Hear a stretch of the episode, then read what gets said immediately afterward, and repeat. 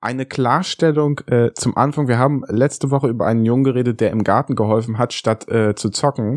Und wir haben ihn als sehr komisch äh, bezeichnet. Äh, jetzt habe ich herausgefunden, dass dieser Junge Autist ist.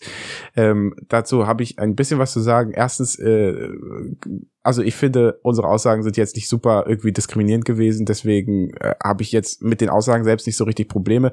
Der Junge, äh, ich finde, wir haben es natürlich überspitzt gesagt, dass er es ist für uns ungewohnt, dass man lieber zockt als äh, dass man lieber im Garten hilft als zu zocken, aber äh, da soll er machen, was er will. Und im Übrigen ist er ein sehr netter Junge und hat äh, also ich meine, ich wusste es nicht, ich habe es nicht bemerkt. Also ich weiß nicht genau, wie der Autismus funktioniert oder so, aber es ist ich keine Ahnung, woran man das merkt bei ihm. Also insofern, ähm, ich wollte ihm da nichts Böses, wir wollten ihm da nichts Böses, aber äh, ich glaube, er nimmt uns das auch nicht krumm.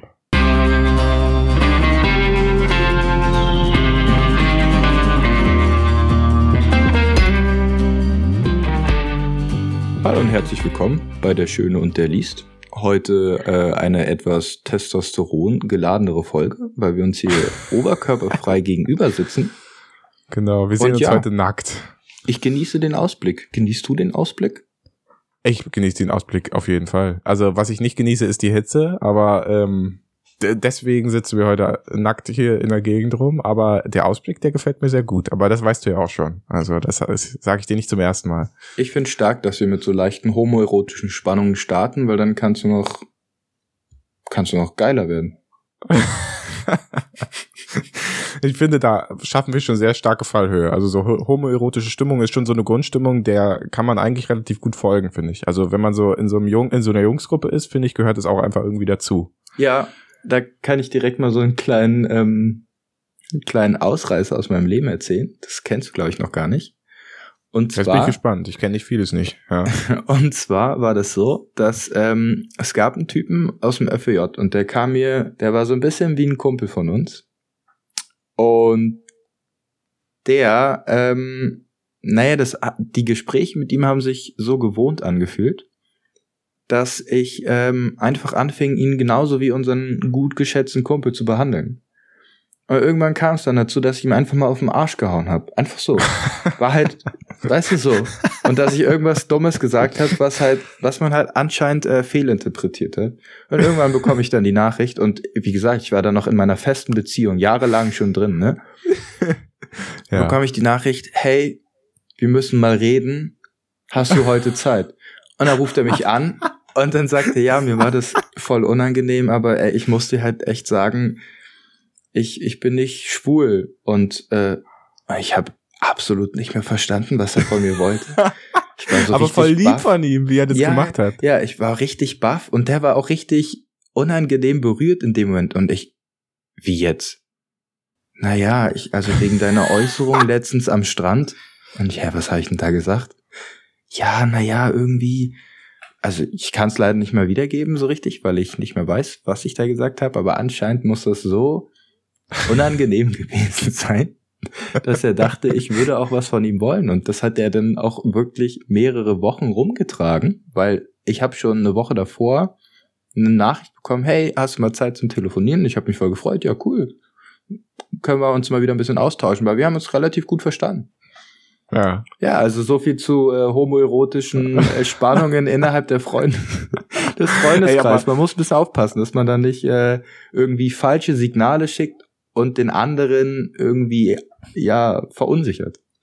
Ja, aber ich finde, er hat voll erwachsen reagiert, ne? Ich weiß nicht, ob ich so gut äh, reagiert hätte. Also eigentlich ist es voll nett gewesen so. Er hat einfach dir das Gespräch angeboten. Er wollte, weißt du, selbst wenn es jetzt so gewesen wäre, dass du auf ihn gestanden hättest, weißt du? Also wenn das tatsächlich der Fall gewesen wäre, dann hätte er dir so die Wahl, also die Option gelassen, so hätte er gesagt, hey, pass auf, ruf mich an, wir, wir telefonieren mal miteinander und dann hat er dir auch noch quasi von sich aus gesagt, hey, pass auf, das wird nix. Eigentlich voll, voll geil. So, ich wünsche man sich das ja so überall. Auf jeden Fall eigentlich richtige Props, oder was ist eigentlich äh, auch uneigentlich, äh, richtige Props an ihn an der Stelle. Ja. Nur musst du dir mal dann mein Gesicht vorstellen. Also wirklich. ja. Ich bin ja jetzt, ich würde wirklich sagen, dass ich schon zu, ja, weiß ich nicht, 95, 98 Prozent heterosexuell bin. diese zwei Prozent, fünf Prozent sind dann diese Spannung, die man aus Scherz manchmal auch so ein bisschen ne, auslebt. Ja. Und dann kriege ich so den Anruf und weiß erstmal überhaupt nicht, wie mir geschieht, weil ich gar nicht damit gerechnet habe und auch Ja, das ja, überhaupt klar. nicht mehr irgendwie in meinem Kopf so hatte. Und dann war ich erstmal ein bisschen baff. Und ich glaube, das war auch gerade so, dass ich ähm, auf dem Rückweg oder auf dem Hinweg zu meiner Freundin war. War also ich stand sogar noch am Bahnhof. Wusste Ich- der denn, dass du eine Freundin hast? Ja, er wusste, dass ich eine Freundin habe. Ja, das ist ja voll abgefahren. Der muss sich ja auch gedacht haben, was ist eigentlich mit ihm los? Ja, ja. Also es war wirklich was und der das sich hat bestimmt, oh Mann, was der sich über dich gedacht haben muss. Oh Mann, ich muss mir, ich hab, und dann hat sich das, hat sich mein Verhalten erstmal nachhaltig ein bisschen geändert. Aber das ist wirklich spannend gewesen, weil der kam mir so bekannt vor, weißt du? Ja. So, so freundschaftlich, so menschlich nah, Ja. dass ich dann einfach genau den gleichen Scheiß gemacht habe. Oder was heißt Scheiß, aber genau den gleichen Quatsch wie mit äh, unserem guten Freund. Ja, ich glaube, darüber hatten wir aber, weißt du, also so, das, das schlägt wieder in diese Kerbe, die wir schon mal angesprochen hatten, dass man sich eben äh, immer seiner Freundesgruppe gerade bewusst sein muss, wer, wem man da genau gegenübersteht. Ich glaube, das hatten wir vor ein paar Folgen mal. Ja, das ist echt abgefahren. Ja. Also äh, Ja. da muss ich auch sagen, sowas ist mir noch nicht passiert, aber ich habe immer äh, wieder mir so die Frage gestellt, was wäre denn, wenn jemand auf mich zukommt und mich fragt so. Und also ich weiß nicht, ich bin mir nicht sicher, ob das jemals passieren würde oder sowas, aber eigentlich hoffe ich immer, dass ich dann ganz nett reagiere und sage, hey yo, äh, bist sicher ein cooler Typ oder bist sicher eine nette oder sowas, aber äh, ich glaube, ich bin der Falsche so, aber äh, ich weiß nicht, der, das, ich bin wirklich, ich bin äh, extrem nachhaltig beeindruckt von dem, äh, von der Reaktion von ihm. Also da muss ich sagen, von mir auf jeden Fall definitiv Props. Äh, zu der Situation davor kann ich dir auch noch erzählen. Und zwar auch ein ähm, guter Kumpel von mir.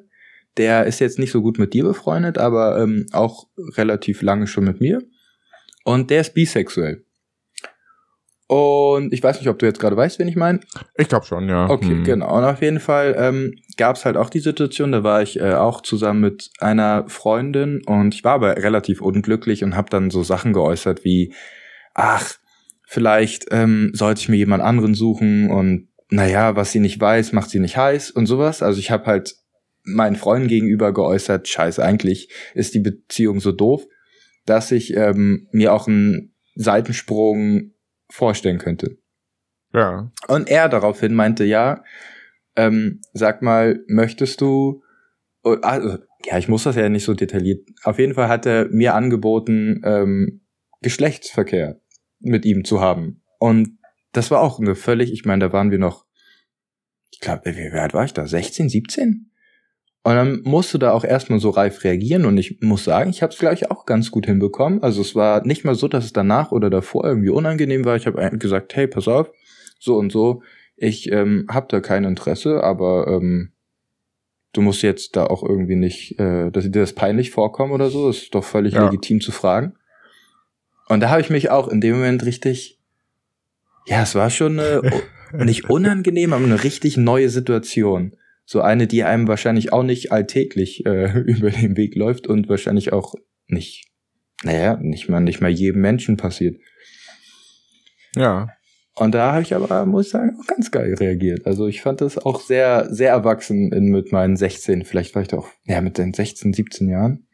Ja. Boah, abgefahren. Nee, ja, vielleicht bist du auch einfach irgendwie so mehr der Typ, der dann aufgerissen wird. Also, weiß ich nicht. Könnte ich mir auch vorstellen. Ja, oder der falsche Signale schickt.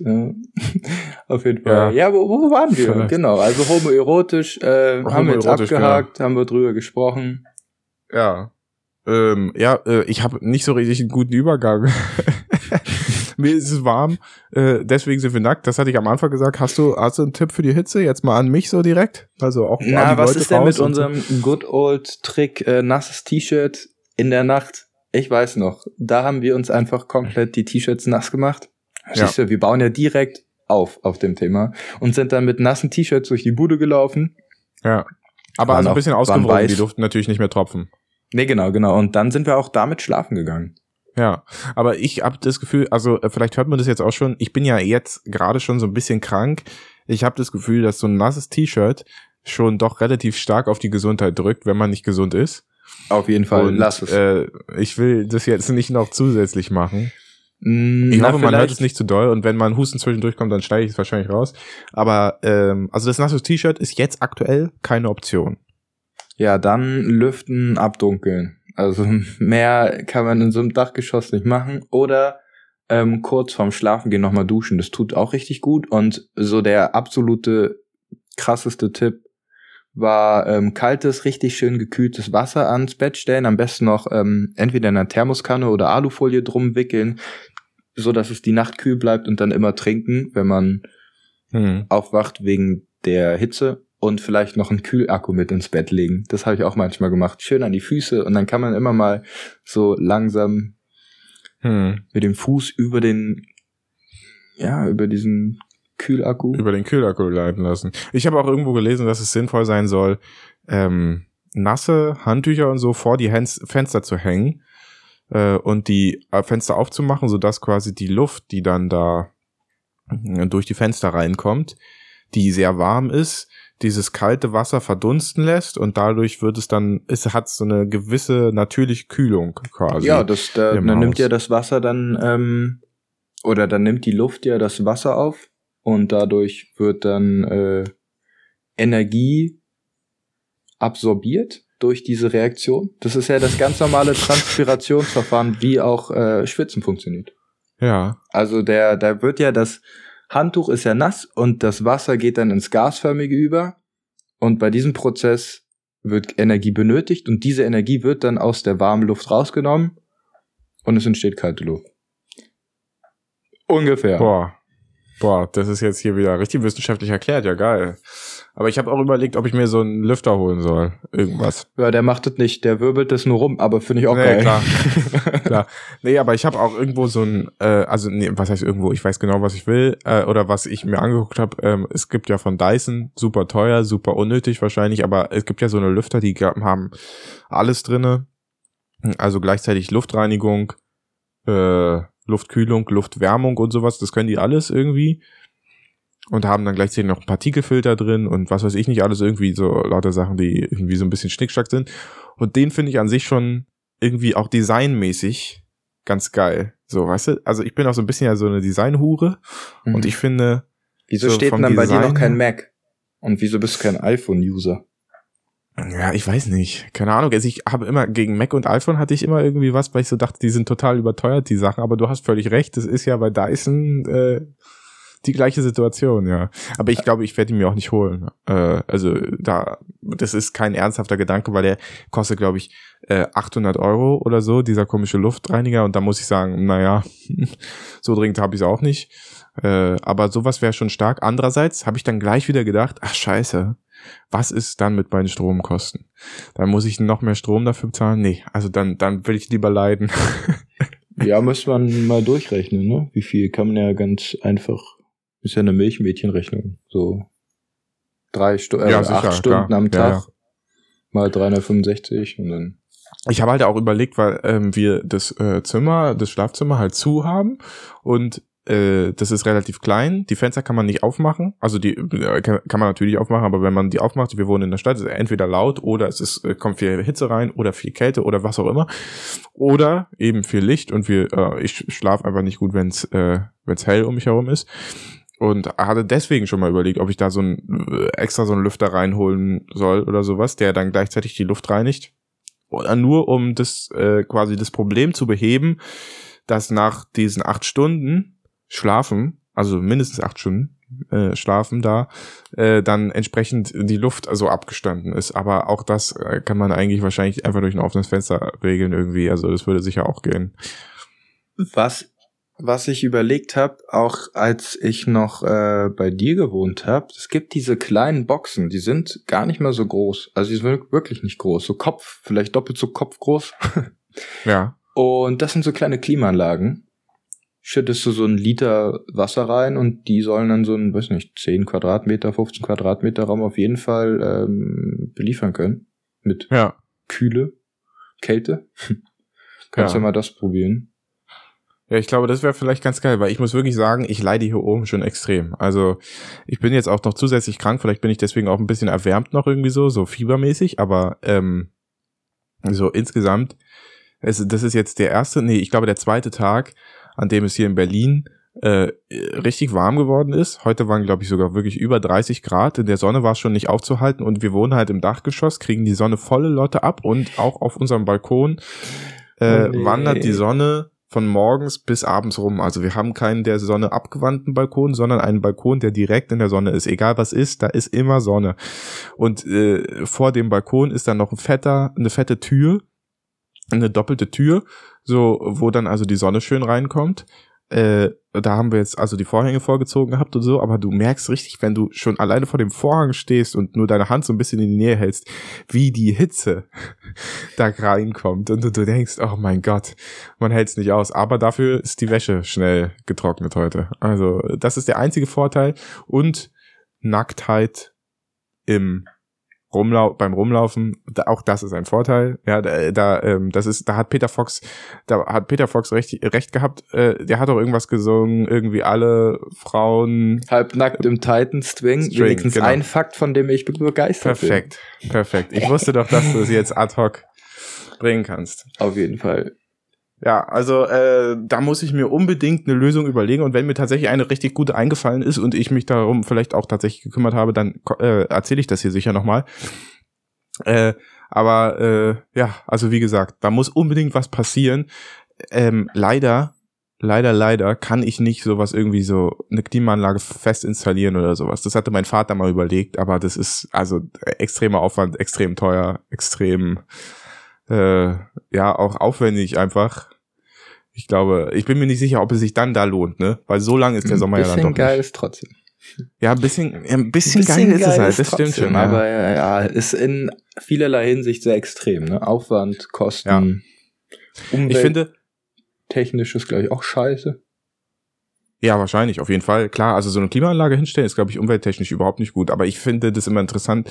Bei manchen YouTubern sieht man das, die so einfach eine Klimaanlage nachgerüstet haben in ihrem Homeoffice. Die haben dann einfach das Fenster offen, legen das Rohr so raus und äh, dann machen sie die Klimaanlage an, was total abgefahren ist, weil es kommt ja dadurch, dass du das Fenster angeklappt hast, wieder äh, äh, kalte Luft, äh, warme Luft rein und äh, dadurch muss die immer mehr und immer mehr. Ja, das, also, das finde ich dann und schon. die sind sogar relativ laut noch. Ja, ich glaube auch, ja. Das hatte ich mal bei meinem Arbeitsplatz. Das, das war so ein Büro, es war richtig, richtig klein. Ja. So dass, also kleiner, ich, oder so wie euer Schlafzimmer. Vielleicht ein bisschen kleiner. Ja. Und, also äh, das also sind fünf Quadratmeter vielleicht oder sechs. Ja, ja, genau. Ja, ja. Und da stand dann so ein Ding drin, weil sich da auch so hart aufgeheizt hat und es war einfach so komisch, die in diesem Ding. Und dann steht da der Riesenrüssel hängt so raus und ja. einfach völlig abgefuckt die Situation gewesen. Ja, also äh, wirklich abgefahren. Ähm, äh, Klimaanlagen, da bin ich, da bin ich noch nicht ganz so, noch nicht, noch nicht, noch ja, nicht ganz so überzeugt ja. davon. Aber äh, wir werden sehen, ne? Also müssen wir mal schauen, muss ich mal schauen, ob wir uns sowas anschaffen. Äh, wo, was wollen wir denn jetzt als nächstes? Ich bin, ich, ich bin richtig. Ich bin, ja, du bist. Sorry. Ich bin, äh, äh, ich wollte eigentlich was klarstellen, aber ich glaube, das mache ich jetzt irgendwie so gesondert und dann mache ich es nach vorne. Okay, das machen wir dann noch. Gut. Äh, ich bin vorgestern Sonntag. Nee, gestern? Gestern, äh, das gestern war Sonntag. Gestern, ja. gestern war Sonntag, genau. Gestern, gestern war Sonntag. Ich bin gestern am Sonntag Fahrrad gefahren. Ja. Hab eine richtig schöne große Runde gemacht. Und mir fällt immer auf, und ich weiß noch nicht ganz, wie ich das einordnen soll, wenn ich Fahrrad fahre und ich fahre relativ schnell, jetzt keine 30, 40 Grad durch, äh, kmh durchgehend, aber ich fahre schon relativ schnell, dass die Leute aus meiner Perspektive richtig ignorant sind. Und absolut nicht gucken, dass da jemand hinter denen ist, der da schnell durchfahren möchte. Hm. Und ich weiß halt wirklich noch nicht, wie ich es einordnen soll, ob ich der Störfaktor bin oder ob die der Störfaktor sind. Beispielsweise fahren halt zwei Fahrradfahrer vor mir nebeneinander. Rechts ist der Fußweg, ähm, auch belegt. Und dann will die eine noch so einschwenken. Nee, wobei, wie war denn die Situation? Also genau, also links ist belegt, rechts ist belegt, ich will vorbei.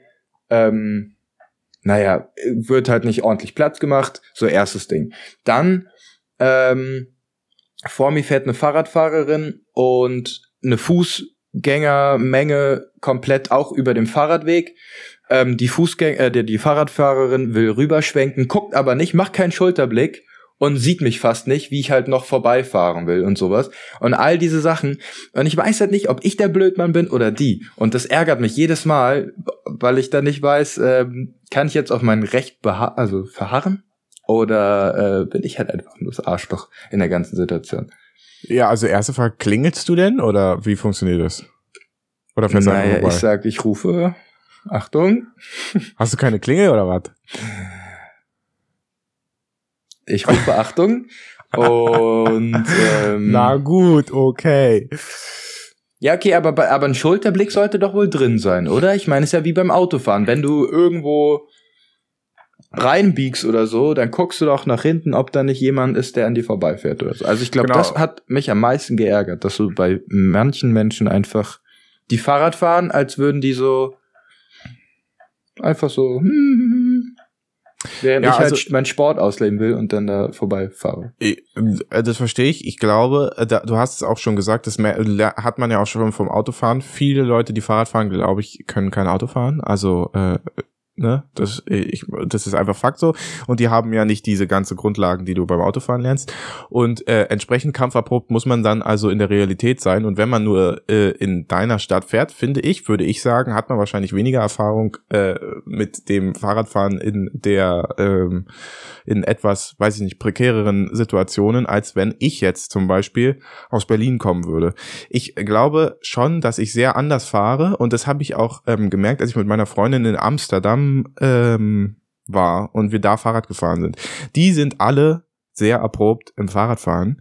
Ähm, ich äh, rede jetzt nicht davon, dass die wissen, wie man Fahrrad fährt, weil irgendwie, also ne, äh, ich rede jetzt nicht über Leute, die nicht mal sicher Fahrrad fahren können, aber die wissen halt auch, sie müssen Schulterblick machen, sie müssen so hinter sich gucken, sie müssen mal links, rechts gucken oder sowas, damit sie ähm, nicht irgendwen aufrauchen. Und sie müssen auch mal klingeln, damit sie vorbeikommen oder halt äh, Achtung rufen. Ähm, ich glaube aber, das hat man tatsächlich in vielen Städten nicht. Jetzt in Berlin habe ich auch das Gefühl, dass nach und nach immer mehr das Gewissen dahin äh, geht, dass äh, eben mehr Fahrradfahrer auf den Straßen sind, weil Berlin auch relativ viel macht. Ähm, jetzt aktuell finde ich für Berliner Fahrradfahrer. Also viele Straßen werden einfach, eine Spur wird einfach weggenommen, das ist jetzt für Fahrradfahrer. Ähm, das finde ich dann äh, also da merkt man schon, dass da so ein gewisser so ein gewisser äh, Umdenkprozess äh, stattgefunden hat und dann äh, auf dieser Basis finde ich auch, ja, also äh, auch ich schaue mich um, wenn ich rüberfahren will oder sowas, aber das lernt man eben wirklich alles nur in so Situationen, in denen man das mal machen muss. Also wenn ich jetzt zum Beispiel vom Dorf gekommen bin äh, und da also erstmal Fahrrad gefahren bin und dann das erste Mal in der Stadt gefahren bin, dann merkte man schon, also das ist jetzt doch nochmal was ganz anderes. Also äh, da schaut man eben auch mal nicht rüber oder sowas. Und dann muss man äh, sich eben auch mal damit abfinden, dass man vielleicht mal jemandem, weiß ich nicht, vor die vor, vors Rad fährt oder sowas aus Versehen. Also ja, ich glaube, ich nehme daraus jetzt auf jeden Fall mit. Ich werde mir, ähm, ich werde meine Klingel kaufen. öfter benutzen. Ja, also äh, Klingeln ist wichtig. Ich mach's also mh, tatsächlich ist es in Berlin eigentlich, glaube ich, nicht gang und gäbe, dass man immer klingelt, wenn man immer vorbeifährt, sondern du machst es immer dann, wenn du denkst, nein, es, die Situation ist nicht anders zu handhaben als zu klingeln. Ansonsten fährst du drumherum, fährst kurz hinter denen, äh, oh, selbst wenn da Fußgänger vor dir sind, dann machst du kurz so, machst du kurz so ganz langsam, schaltest schon mal runter und siehst dann die Öffnung vorne, ein bisschen weiter, musst du links vorbeifahren oder sowas.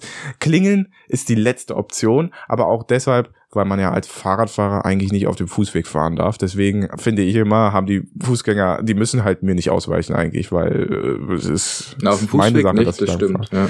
Genau. Aber äh, ja, du hast schon recht. Also teilweise ähm, finde ich, fällt mir das viel auf bei Fußgängern, die auf dem Fahrradweg laufen, die nicht checken, dass es der Fahrradweg ist. Ja, das und dann, ich, und dann sehen die einen schon und dann laufen die trotzdem ineinander und machen ja. nicht ordentlich Platz. Ja, ja, also das, das finde ich tatsächlich auch störend, aber ähm, das ist, finde ich, also zumindest nach meiner Erfahrung längst nicht die Mehrheit. Insofern würde ich dem auch nicht vorwerfen, dass das alle machen.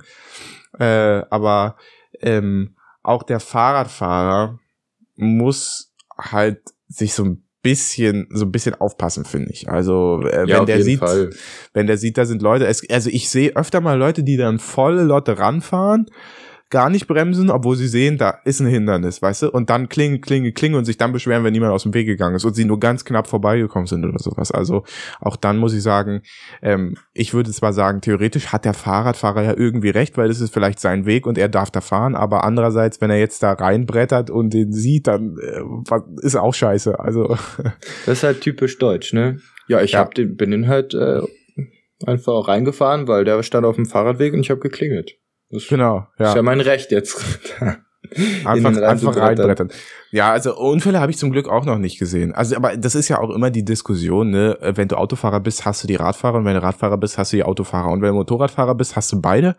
Und äh, wenn du Fußgänger bist, dann läufst du irgendwie so und wenn du Busfahrer bist und so weiter und so fort. Ne? Also das ist immer so, äh, jeder findet den anderen ein bisschen ätzend, aber wenn doch, obwohl die eigentliche Wahrheit ja ist, dass so gegenseitige Rücksichtnahme eigentlich äh, der Schlüssel zum Erfolg wäre. Also das merkt man ja sehr. Als Fahrradfahrer muss man eben zurückstecken und als Autofahrer aber auch. Also irgendwie, weiß ich nicht. Das finde ich immer so ein bisschen, äh, weißt du, wenn du, das ist auch echt abgefahren, wie sich das wandelt. Also du, du bist Fahrradfahrer und äh, äh irgendwie der, das Auto äh, fährt dir in den Weg oder sowas, du beschwerst dich über den Autofahrer und sagst, ja, alle Autofahrer sind Spaß, Spasten. Und dann äh, nächste Woche fährst du mit dem Auto die gleiche Strecke, der Fahrradfahrer fährt dir vor und sagst, ja, ja alle Fahrradfahrer sind Spasten. Ja, das äh, kenne ich, das kenne ich. Ja, und dann so, was ist denn jetzt, was ist denn jetzt hier echt, ja? Also. ich würde sagen, alle gegnerischen oder ja doch, alle gegnerischen Verkehrsteilnehmer sind Blödmänner. Ja, ich finde interessant, äh, wie oft es vorkommt, dass du, also jetzt nicht du tatsächlich, sondern dass du der Einzige bist, der Ahnung vom Verkehr hat. Ja, also das ist irgendwie, es wirkt so, als wäre jeder Fahrer für sich einzeln der schlauste Fahrer, den es gibt. Und alle Fahrer, anderen Fahrer haben nicht äh, diese Art von, äh, weiß ich nicht, Fähigkeiten. Und, äh, Aber stimmt dann ja auch in meiner Situation. Ach so, ja, ja, richtig, ja, richtig, klar. weißt du, also bei mir stimmt's ja, bei den anderen halt nicht. Und ja. das ist halt einfach, das verstehen die nicht. Und was ich am besten finde, ist überholt werden. Also über, überholen finde ich im Verkehr ist immer so eine gewisse Ego-Problematik. Ja? Also der Überholte fühlt sich in seinem Ego verletzt, der Überholende fühlt sich überlegen. Und dieses System wird immer dadurch umgekehrt, dass dann der Überholte sagt, ja, du wirst ja sehen, was dir das bringt. Und dann steht der Überholende plötzlich an der Ampel vor dem, ist gar nicht weitergekommen, sondern steht dann an der gleichen Ampel und dann heißt es, ja, siehst du mal, hat ihm nämlich gar nichts gebracht, die Raserei. Aber da sehe ich mich auch. Ich hasse das auch. Ich, solche Idioten, ey, die dann mit, weiß nicht, 100 durch die 50er-Zone dich überholen. Ah. Ja, ich am liebsten an der Ampel immer rausziehen. Ich finde, das sind so die Kleinkriege auf dem Asphalt, ne? Also das finde ich wirklich lustig. Äh, wenn ich da dabei bin und das so höre oder mitbekomme, das ist schon immer, ich finde, ich kann nicht anders sagen, als äh, das wäre was, was Loriot heutzutage äh, quasi satirisch irgendwie wiedergeben würde. Na, ich würde ja, ich würde es ja echt spannend finden, wie du das nochmal sehen willst, wenn du einen Führerschein hast. Ob du dann auch so, so leichte ähm, naja, so, so Parteien ergreifst und so, je ja. nachdem, wie du, in welcher Verkehrssituation du steckst. Das würde mich mal interessieren. Ja. Tja. Das äh, kann ich jetzt äh, schlecht sagen, natürlich, ne? Äh, als Berliner eingefleischter Fahrradfahrer. Ähm, ja, äh, habe ich äh, die Erfahrung noch nicht gemacht, aber äh, ja, wenn es soweit ist, dann äh, werde ich auch das noch mal äh, wahrscheinlich Revue passieren lassen. Ich weiß jedenfalls nur, dass ich immer, wenn ich mit meinen Eltern fahre, ist immer, ja, Fahrradfahrer, Fahrradfahrer, Fahrradfahrer. Aber wenn man sich mal, und dann ist ja auch die Sache, wenn man sich ernsthaft mit den Leuten unterhält und dann so in die Diskussion kommt, dann sagen die ja auch immer, na ja, also, wenn man ganz ehrlich ist, dann sind beide Seiten so ein bisschen schuld, ne? Also dann, naja. Und das Problem ist, als Fahrradfahrer hat man halt Pech, weil man ist super schwach. Also ich glaube, das ist halt das größte Problem. Klatscht halt einfach auf. Ja, also da geht man auch als als Fahrradfahrer, das ist jetzt meine Überleitung übrigens, sei sei gespannt, äh, geht man auch oft mal unnötige Risiken ein, ja? Also äh, da macht man Sachen, die eigentlich nicht sein müssten, ja. Ähm, äh, als Fahrradfahrer äh, sollte man sich erstmal an die äh, äh, Straßenverkehrsordnung halten und so weiter und so fort, damit man sich eben nicht in Gefahr bringt. Gleichzeitig ist dieses unnötige Risiken eingehen, glaube ich, auch irgendwie äh, zutiefst menschlich. Ähm, ich war jetzt letztens äh, wieder in dem Feriendorf meiner äh, äh in, in dem eine Haus äh, in dem in diesem Haus was äh, überschwemmt wurde und so weiter und so fort. Jetzt wird's neu gemacht und der muss sich helfen und so weiter. Und äh, da wandere ich dann auch immer noch so ein bisschen durch die Gegend. Und ich habe heute äh, nicht heute sondern am Sonntag ähm, etwas erlebt, wo ich so dachte, ja, warum hast du das eigentlich gemacht? Das ergab eigentlich gar keinen Sinn, aber irgendwie war es auch geil. Ähm, ich bin durch eine Felsenschlucht gelaufen und habe dort ein Gipfelbuch gesehen. Für alle, die äh, mit Klettern absolut gar nichts zu tun haben. Ein Gipfelbuch ist ein Buch, was auf einem Gipfels und äh, dieses Buch ist dafür da, dass man sich da eben einträgt, wenn man diesen Gipfel erklommen hat. Äh, ich glaube, das gibt's auch so, weißt du, so, so typisch auf der Zugspitze oder sowas wird sowas wahrscheinlich auch geben, wo sich dann viele Leute eintragen können, die da auch einfach mit dem Lift hochgefahren sind. Aber äh, da bei mir ist es tatsächlich so, dass diese Gipfelbücher eben äh, an Orten sind, auf die man tatsächlich klettern muss. Und ich habe ein Gipfelbuch entdeckt in einer Schlucht, die ich schon sehr oft als Kind durchlaufen bin. Ähm, ohne dieses Gipfelbuch zu sehen und dachte, wow, hey, da muss ich hoch und dachte, ja, der Weg da hoch ist auch gar nicht so schwer und so viel muss ich auch dazu sagen, das war er auch nicht. Also eigentlich, das, das Klettern selbst war sehr leicht, aber ich war eben ungesichert und ohne Begleitung ähm, und bin nach oben geklettert und dachte schon, äh, ich muss ehrlich sagen, ich habe zwischendurch öfter so überlegt, na, also das jetzt rückwärts runter wird schwierig, vielleicht brichst du ab, machst du doch nicht weiter und äh, dachte, naja, na komm, aber wäre schon irgendwie geil, Gehirn ausgeschaltet, äh, den nächsten Schritt nach oben gegangen und dann wieder gesagt, naja, also jetzt, du könntest immer noch, du könntest immer noch zurückgehen und dann, mh, hm, na, bin ich aber trotzdem nicht und dann bin ich weiter nach oben, weiter nach oben und ich habe es geschafft. Ich stehe jetzt in diesem Gipfelbuch drinne. Niemals hätte ich gedacht, dass ich am Sonntag äh, ungesichert auf irgendeinen Gipfel hochklettern würde, sei er noch so leicht. Aber ähm, ich fand's äh, sehr cool. Aber ich weiß immer noch nicht, warum habe ich's, warum habe ich's eigentlich gemacht? So, ne? Also ich, ich glaube, Risiken bocken halt einfach hart. Ich glaube, ja, genau ne? das ist ja das, was das Leben irgendwie ausmacht. Also ich meine, ich könnte auch wenn ich, als ich jetzt Fahrrad gefahren bin, hätte ich auch einfach im Wald nicht den schwierigen Weg nehmen können, aber ich habe den halt genommen und muss, musste dann über Bäume hüpfen und durch so Löcher fahren und dann so die ein oder andere kleine Schanze nehmen. Ja. Macht halt einfach mega Bock. Naja, eben, irgendwie. So wie man halt auch mit äh, Aktien vielleicht zockt oder sowas. Es macht ja. halt einfach Spaß, äh, mal nicht zu wissen, mal nicht die Kontrolle zu haben über irgendwas. Also nicht direkt. Ja. Oder halt genau diese Kontrolle auszutesten und auszureizen. Wie stark man denn die, das eigentliche Geschehen noch kontrollieren kann. Aber ich habe mich halt gefragt, wo äh, bis, bis zu welchem Punkt ist es sinnvoll, noch das Risiko einzugehen und ab welchem Punkt sollte man vernünftigerweise sagen, naja, also das war jetzt schon ganz schöner Quatsch und du machst es nicht nochmal. Weil eigentlich, also wenn man sich das mal so überlegt, ich hätte da runterfallen können und dann wäre es wahrscheinlich Sense gewesen mit mir. Also dann, ich glaube, dann wäre dann wäre diese Folge jetzt nicht mehr entstanden. Also oh, ich hatte so schwitzige Ende, ne? ja, äh, ich hatte, ich habe dir ja geschrieben, dass ich jetzt da oben sitze und dass ich dir in zehn Minuten spätestens Bescheid sage. Wenn ich dir nicht Bescheid sage, äh, dann äh, müsstest du bitte meine Eltern anrufen. Ich bin da und da verunglückt. Aber ich habe dir schon nach drei Minuten wieder geschrieben. Ja, hast du schnell runtergeschafft. Bist wahrscheinlich gefallen, oder? nee, ich bin nicht gefallen. Aber ich bin tatsächlich, also ich bin den gleichen Weg wieder zurückgegangen äh, ganz vorsichtig, aber ich hatte ja auch nur diese Kackschuhe an. Ne? Also wenn ich jetzt Kletterschuhe angehabt hätte, ich habe ja sogar welche, wenn ich die mitgehabt hätte und angehabt hätte, dann glaube ich, hätte ich damit gar kein Problem gehabt, weil du hast extrem viel Grip mit diesen Kletterschuhen. Äh, da ist auch das rückwärts runterlaufen nochmal viel einfacher.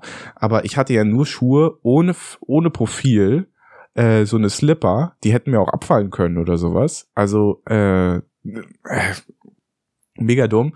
Aber jedenfalls, als ich da so runter bin, da habe ich schon, da habe ich schon gepustet. Also da war schon, mein Körper war voller Adrenalin. Es gab eine so eine Stelle, wo ich quasi nicht so richtig ordentliche Griffe hatte, sondern mehr so im Stütz quasi mich so runterlassen musste und gleichzeitig noch nach Dritten gesucht habe.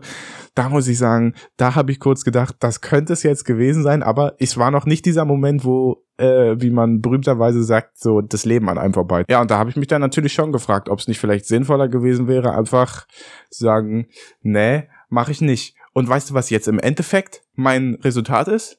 Ich würde es wieder machen. Weil war nämlich geil. Ja, hat sich gelohnt, oder? War, war nämlich geil, da oben zu sein. Und äh, ja, nächstes Mal vielleicht einfach mit halt alles aus, oder? Also das ist halt. Vielleicht geht man dann nächstes Mal zu zweit dahin oder sagt jemand Bescheid oder hat dann ein anderes Equipment und dann. Ja. Also eigentlich ist ohne, das muss ich jetzt auch mal dazu sagen, ohne Sicherung klettern ist eigentlich sinnlos. Also, weil du kannst das halt mit Sicherung machen, dann bist du sicherer und hast eigentlich keinen Nachteil davon. Also, äh, wenn man das mal sich so ehrlich überlegt, dann ist es eigentlich sinnlos. Free Solo Climben, so nennt man das ja, wenn man völlig ohne alles klettert, ist mhm. eigentlich nicht sinnvoll. Kann aber, dann darin resultieren, dass du dir deinen Arm abschneiden musst, habe ich gehört. Genau, ja, ja zum Beispiel, ja. Oder dass du weltberühmt wirst, äh, indem du El Capitan selber hochgeklettert bist, ohne alles. Das war ja auch, äh, das ist ganz groß. Wer sich das mal angucken will, Free Solo, dieses, die Reportage darüber, die kann ich sehr empfehlen. Ähm, aber äh, nicht nachmachen.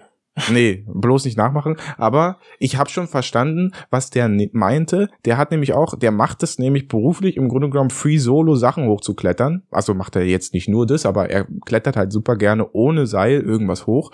Und ähm, er hat gesagt, der Fokus ist einfach nochmal ungemein größer, den du an den Tag legst, wenn du da hochkletterst ohne Sicherung, weil jeder Fehler bedeutet dein Tod. Das heißt, du darfst keine Fehler dir erlauben. Das heißt also letztlich, du musst in so einem krassen Mindset sein und ich habe das ja nur in winzig klein erlebt, ja, also in so nur ganz kurz und sich so ein bisschen überwinden und nur so, weißt du, so in minimaler äh, äh, in minimaler Abstufung, so wie der das erlebt hat. Aber das war schon ein Gefühl, wo ich sagen muss, na ja, an sich so schlecht war es nicht, aber vernünftigerweise wahrscheinlich sollte ich jemanden mitnehmen und wahrscheinlich sollte ich eingesichert einfach da hochklettern. So, also. Ja, die Frage ist halt, ob man äh, diesem Gefühl denn, ob man das priorisiert, ob man das Gefühl, dieses, ja, dieser Adrenalinkick, dieses, dass man sich komplett auf sich selbst gestellt ist, über den Lebenswillen und über das, was du vielleicht noch vor dir hast, stellst. Ja, ja. Ich glaube, das ist wahrscheinlich eine Abwägungssache. Was ist dir am wichtigsten? Ne? Also was, was in deinem Leben ist dir am wichtigsten? Ist es jetzt dieser Adrenalinkick oder sowas? Oder ist es vielleicht doch nach Hause kommen oder so und äh, weiß nicht, ein schönes Leben mit äh, jemand anderem leben oder einen Podcast aufnehmen zum Beispiel? ja. Äh, wo ja, sind meine, die Prioritäten? Wer ja, meine Priorität? Ich weiß nicht, aber man, es hat halt auch ich einfach das Gehirn nicht. ausgesetzt, ja. Und vor allen Dingen, ich habe die ganze Zeit, ich habe, ich habe ja, immer so ein Mantra. Also auch ich habe natürlich so ein bisschen, wenn ich so eine Schlucht runtergucke oder sowas, denke ich so, na wow, reiß ich mal zusammen. Na äh, wow. Höhenangst. Würde ich es aber nicht nennen, weil theoretisch die wenigsten Leute haben ja ernsthafte Höhenangst, also haben wirklich Angst davor, dass du hoch oben bist, sondern die haben Angst davor zu sterben, weil sie runterfallen. Also eigentlich ist es mehr Todesangst durch Höhe äh, quasi äh, veranlagt. Und ich habe die ganze Zeit gesagt, naja, es ist nicht Angst, äh, Angst vor der Höhe, es ist Angst vor dem Tod. Es ist nicht Angst vor der Höhe, Angst vor dem Tod. Und das habe ich so die ganze Zeit vor mir hergesagt und dachte dann im Nachhinein, als ich unten war, was ist das eigentlich für ein, Sch also ergibt Sinn, der Spruch, aber was bringt denn das eigentlich? Weil Angst vor der, Angst vor dem Tod ist ja noch schlimmer eigentlich als Angst vor der Höhe. Wie, wieso hat dir das überhaupt geholfen, da hochzukommen? Und im Ende kannst du es halt auch gleichsetzen, weil ja. das Resultat ist äh, genau. tot. Ja. Also, naja. Aber ähm, ich bin dann doch im Nachhinein, äh, das ist eine Sache, äh, die über die ich schon froh bin, nämlich so ein bisschen über sich hinausgewachsen zu sein. Also das ist halt schon ein Gefühl, das kann man auch anders haben. Also man kann es auch angesichert hochklettern, ohne Probleme und dann sagen, ich bin über mich hinausgewachsen, weil ich hätte es vorher nicht geschafft. Aber irgendwie so diesen Gedanken, ich will da hoch, ich bin da hoch, ich bin da wieder runter, alles safe, alles cool, äh, ist schon dann irgendwie ein befriedigendes Gefühl gewesen. Das muss ich schon ehrlich sagen. Also äh, und sich ja, da das glaube ich voll. Das glaube ich voll. Ja. ja. Und vor allen Dingen der Moment, in dem ich mich eingetragen habe, war der Moment, in dem ich dachte, scheiße, ich muss hier wieder runter. Mm. Ah, Und eigentlich vernünftig wäre ja zu sagen, ja, ich rufe den äh, DAV an oder sowas, So. also den, den, den, den Alpenverein, der da überall ist. Äh, ich rufe den einfach an und sag den, hey, hört mal zu, ich habe hier ein bisschen Mist gebaut, holt mich mal bitte runter. wie werden die dann hoch, die, wie werden die dann zu dir hochgekommen? Naja, die Hätte hätten sich ansichern müssen und nach oben klettern müssen, ja. Wie lange hätten die gebraucht? Weiß ich nicht. Also ich weiß, dass einer im gleichen Ort wohnt und ich kenne sogar den, der vor mir in dem Gipfelbuch drin stand. Wahrscheinlich wäre der schnell gekommen und hätte mich da hoch, runtergeholt. Der nämlich äh, läuft da auch immer äh, ohne Sicherung hoch, diese ganzen Dinger. Den kenne ich persönlich, aber äh, der wäre dann einfach hochgelaufen wahrscheinlich. und ich denk so, ja, das habe ich auch gemacht, aber ich traue mich nie mehr zurück. Ja, wäre bestimmt cool gewesen, weil du dann nochmal auf einen anderen Menschen getroffen wirst. Getroffen wäre es, ja. Aber naja, also ich war froh, dass ich dann wieder unten war. End of Und- Story. Ich würde Ja. jetzt sagen, ich mach mir mal eben was zu essen. Okay. Ja, da sind wir wieder. Ich bin voll gegessen. Weiter geht's. Schön, dass du dich satt essen konntest. Manchmal müssen wir hier eine Pause machen, äh, damit der werte Herr sich noch seine Nahrungsmittel äh, reinziehen kann, ja, damit er gesättigt in die nächste Folge, äh, in den Rest der Folge gehen kann. Und ihr kriegt's meistens gar nicht mit. Nee, weil wir so krasse Schneider sind. Ja, ey, wirklich, aber schneiden ist ja echt gar nicht so schwer. Wenn man jetzt äh, so im Nachhinein, ich habe die ersten beiden, die ersten beiden Dinge, da hatte ich echt Probleme so teilweise oder sowas oder habe mich so ein bisschen schwer getan, aber mittlerweile Oder gibst du dir jetzt einfach weniger Mühe? Ja, ich gebe mir natürlich auch weniger Mühe. Also meistens rotze ich das eigentlich einfach so hin, das hört man ja auch, aber ähm, So wie die guten alten 10. Klassen Vorträge in der Schule? ja klar. Wie in Die Pädagogik oder so? Boah, ey, ich weiß noch, als ich äh, mal einen Vortrag mit einem Kumpel gehalten habe in Geografie und wir haben uns nicht mal vorbereitet auf den, wir haben nicht mal was, irgendwas vorbereitet, sondern haben, also ich, da hatte ich einen Lumia, einen Nokia Lumia hatte ich da und äh, darauf, das war eins der Handys, wo man äh, mitgeliefert bekam, die ganzen Office-Sachen und da hatte ich eine PowerPoint-Version drauf und dann haben wir zusammen schnell in der Pause vorher eine PowerPoint-Präsentation zusammengerödelt, einfach auf dem Handy und haben dann auch noch gesagt, wir haben keine, wir haben keine Stichpunktzettel mitge mitgebracht, weil wir das alles auf dem Handy haben, ob wir das Handy benutzen können und da hatten Wikipedia offen oder sowas. Und unser Lehrer war, ist, ist immer noch völlig unbrauchbar gewesen als Lehrer. Da, da bin ich immer noch äh, der Meinung. Und äh, der hat es nicht gecheckt, aber der Vortrag lief auch, lief auch schlecht. Also äh, ist jetzt nicht so, als hätten wir da richtig was rausgehauen. Erinnerst du dich noch an die Note? Ja, das war, glaube ich, eine 3 Minus oder so. Eieiei. Also es Naja. lief nicht optimal, muss ich ehrlich sagen. Eigentlich, Vorträge sind gar nicht so schwer, aber irgendwie Aber besser als äh, eine 6 halt, ne? besser als eine 6. Genau, ja, aber ich hatte einfach, weißt, also das war wirklich so ein Fach und ein Lehrer, der äh, diese Kombination, das hat einfach da, hat gar nichts gebockt mehr irgendwie. Nee, da hatte Also- man nicht mal Bock, überhaupt irgendwas vorzubereiten. Nee, nicht, mal das Mit, so. nicht mal das Mitschreiben im Unterricht Ja. war irgendwie noch drin, weil man so wenig Bock hatte auf diesen Scheiß. Naja. Ja. Das war die Schule. Immer nur durchgelackt. Dein Gesicht sah gerade so aus wie, ah scheiße, wir machen jetzt die Überleitung, das war die Schule und dann ist mir aber nix ein. ah, ja, manchmal, ah, ich guck gerade Brooklyn 99 und der ähm, eine Typ, Jack Peralta heißt er, der ähm, sagt manchmal so Füllsätze, um dann in dem Moment, in dem er die Füllsätze sagt, darauf zu kommen, sowas wie, aber was ist wenn? Und dann, ach nee, ich weiß immer noch nicht. Oder doch? Na, ich weiß es immer noch nicht. Wobei, ah nee, sorry, immer noch nicht. so ja, genau so sahst du gerade aus, ja. Ja. Ja. Ja. Ja. Ist dir also immer noch nichts eingefallen? Gut, Nein, absolut gut, nicht. Gut, gut, gut, gut, Schade. gut. Ja, dann mache ich mein nächstes Thema. Doch, müssen, ich habe mich gefragt, manchmal habe ich das Problem, dass ähm, du politische Sachen anschneidest und ich weiß dann nicht, ob ich gerade nur Halbwissen habe oder ob ich doch Ahnung habe in der Sache oder eigentlich absolut gar nicht. Und dann frage ich mich manchmal, halte ich mich lieber raus oder gebe ich doch meinen Senf dazu? Und wenn ich dann meinen Senf dazu gebe, was ist, wenn es so völlig scheiße ist? Also, was ist, wenn es faktisch falsch ist? wenn es durch die Fakten falsch ist, auch wenn die Meinung einfach schwachsinnig ist, kann ich, kann ich trotzdem Beiträge irgendwie bewerten oder, oder besprechen, wenn ich absolut keine Ahnung habe? Muss man dafür qualifiziert sein, um Themen zu besprechen?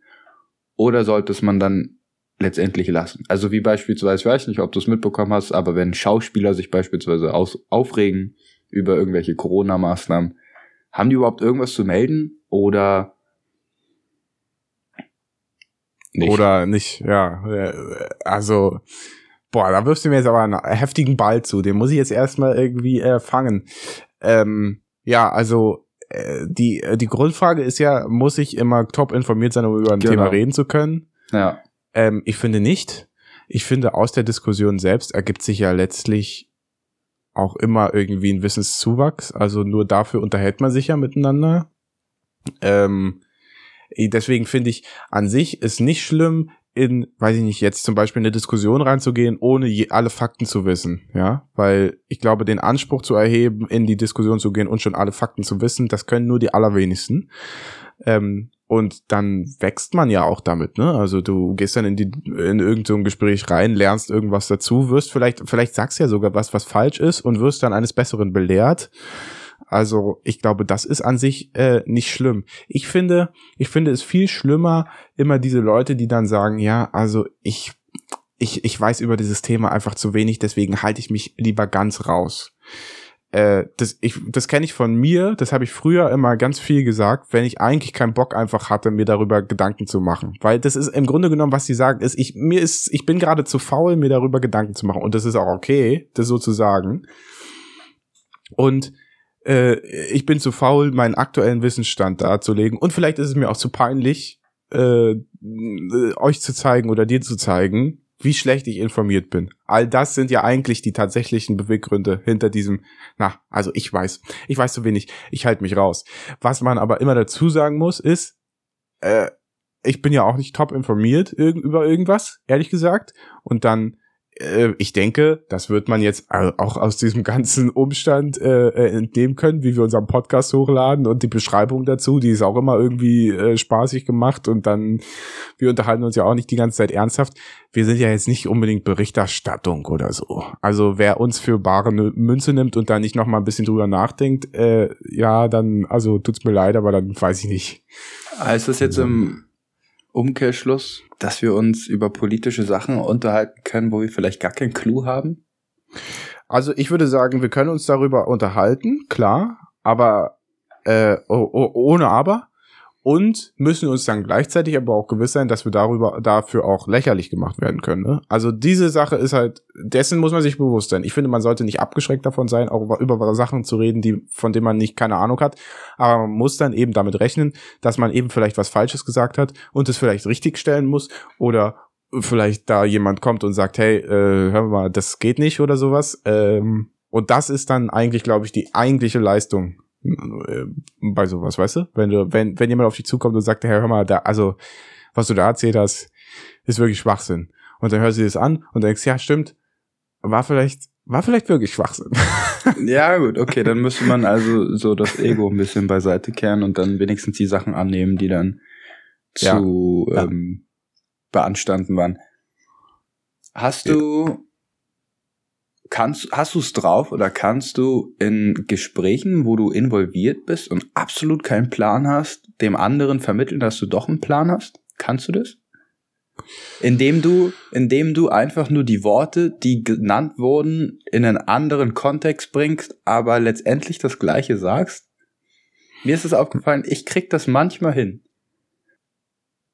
Ja, also ich glaube, viel bei, also ich glaube, de, de, die in die Situation komme ich nur so, wenn ich mich mit jemandem unterhalte und dann irgendwie, äh, weiß ich nicht, Sachen aus meinem Alltag anwende auf das, was mir gerade erzählt wird. Also das hilft mir dann schon. So, weißt du, irgendwie einer erzählt dir irgendwas und du überlegst, ja, wie kann ich denn das jetzt auf meinen auf meinen Alltag anwenden. Ah ja, so ergibt es irgendwie Sinn. Daraus habe ich jetzt irgendwie die Schlussfolgerung. Aber ehrlich gesagt gebe ich es auch mittlerweile einfach zu, zu sagen, also sorry, ich, ich habe da keine Ahnung von, äh, das, das weiß ich nicht. Ich glaube, dieses, das naive Fragen stellen ist dann eigentlich gewinnbringend dafür mich selber, so, und zu sagen, ah, ja, nee, was, was, was ist das, was du gerade sagst? Oder irgendwie so, also.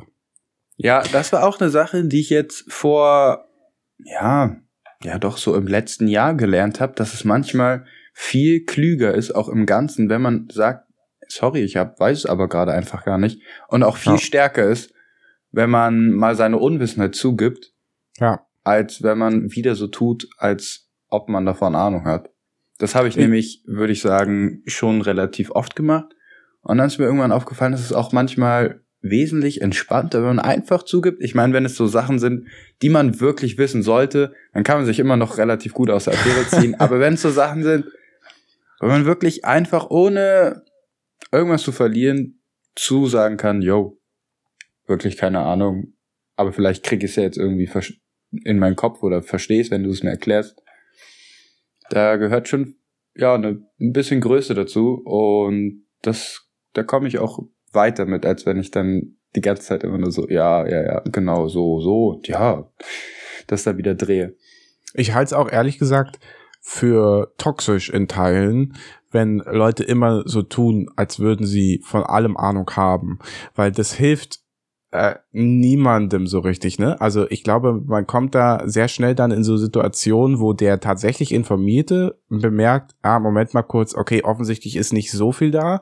Der andere versucht irgendwie gerade so mitzukommen und das äh, das ergibt irgendwie so eine schlechte Dynamik. Also ich kenne das auch aus meinem Elternhaus oder sowas. Ich bin mir sehr sicher, dass äh, mein Vater ein sehr kluger Typ ist oder so, aber ich weiß eben auch, dass er nicht zu allem eine Ahnung hat. Und als Kind denkt man immer, na, er weiß alles, er weiß alles. Das ist ja immer so, ne? Also das ist jetzt auch unabhängig von irgendwas, sondern als Kind denkt man immer, die Eltern wissen alles. Und je erwachsener man wird und je älter man wird, merkt man, naja, okay, so viel Wissen ist an manchen Stellen eben dann doch nicht da. Und äh, ich glaube, äh, es hat mir nicht unbedingt geholfen, aufzuwachsen mit äh, einem Vater, der immer so getan hat, als wüsste er von allem alles. Also als wüsste er immer die Antwort auf alles. Weil das immer den An Eindruck erweckt, dass man so, dass man auch als Kind so immer alles wissen muss, weißt du? Und dann festzustellen, ja, Moment mal, ich muss dieses und jenes Buch vielleicht nicht gelesen haben. Und ehrlich gesagt weiß ich auch nicht in Mathe so viel. Und ich komme komm mit diesem und jenem Thema einfach gar nicht klar.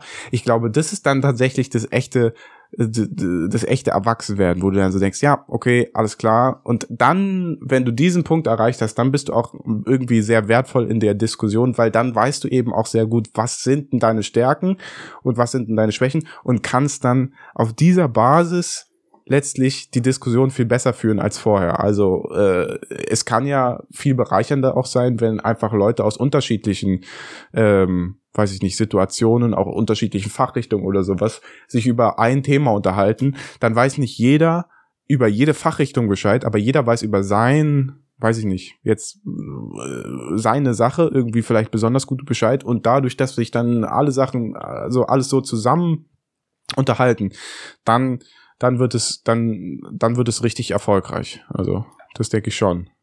Ich habe gerade versucht rauszufinden, wer das meinte, aber irgendjemand meinte, die, die schlauesten Menschen sind die, die wissen, wann ihre Klugheit ein Ende hat. Irgendwie sowas. Und ich glaube, mhm. es war Sokrates. Ich wollte es gerade zitieren, aber ich habe es leider nicht geschafft in der Zeit.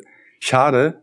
Ja, sorry, da aber, ich jetzt noch weiter ey, vielleicht war es Sokrates. Jetzt schließt sich der Kreis. Ähm, ja. Unqualifizierte Beiträge. Sokrates, meine ich, hat irgendwie sowas gesagt von wegen, yo, wenn du weißt, dass du dumm bist, ist schon mal die halbe Miete. Ja. Und ich finde, das ist eine schöne Schlussaussage. Ja, hervorragend. Äh, damit kommen wir zum Ende. Ähm, wenn Sie nicht wissen, was Sie tun sollen, dann hinterlassen Sie eine 5-Sterne-Bewertung bei iTunes, hinterlassen Sie äh, auch eine Rezension und ähm, abonnieren Schreibt Sie uns doch mal eine Mail, woher ja. ihr kommt. Weil wir haben in der Pause gerade in den Statistiken geguckt und wir genau. haben wohl International ähm, Listener. Ich weiß, wir hatten es, glaube ich, sogar schon mal angesprochen, dass wir aus äh, Amerika hatten. Damals war es nur Texas und DC. Mittlerweile haben wir auch in Ohio Hörer. Ich verstehe dieses ich, also wir sind ja nur deutsche Leute. Also äh, äh, wir reden auch nur auf Deutsch. Wir haben einmal aus Joke eine englische Unmod gemacht. Das war's. Ich, ich glaube, mehr Englisch sprechen wir eigentlich nicht, außer die ab, ab und zu so englische Wörter. Also das, das kann ich nicht verstehen. Wenn, wenn, wenn, wenn da mal jemand Aufklärung betreiben würde, das fände ich wirklich sehr schön. Das wäre wirklich spannend. Na gut. Dann ähm, habt noch eine schöne Woche. Lasst knacken. Cheerio. Ciao.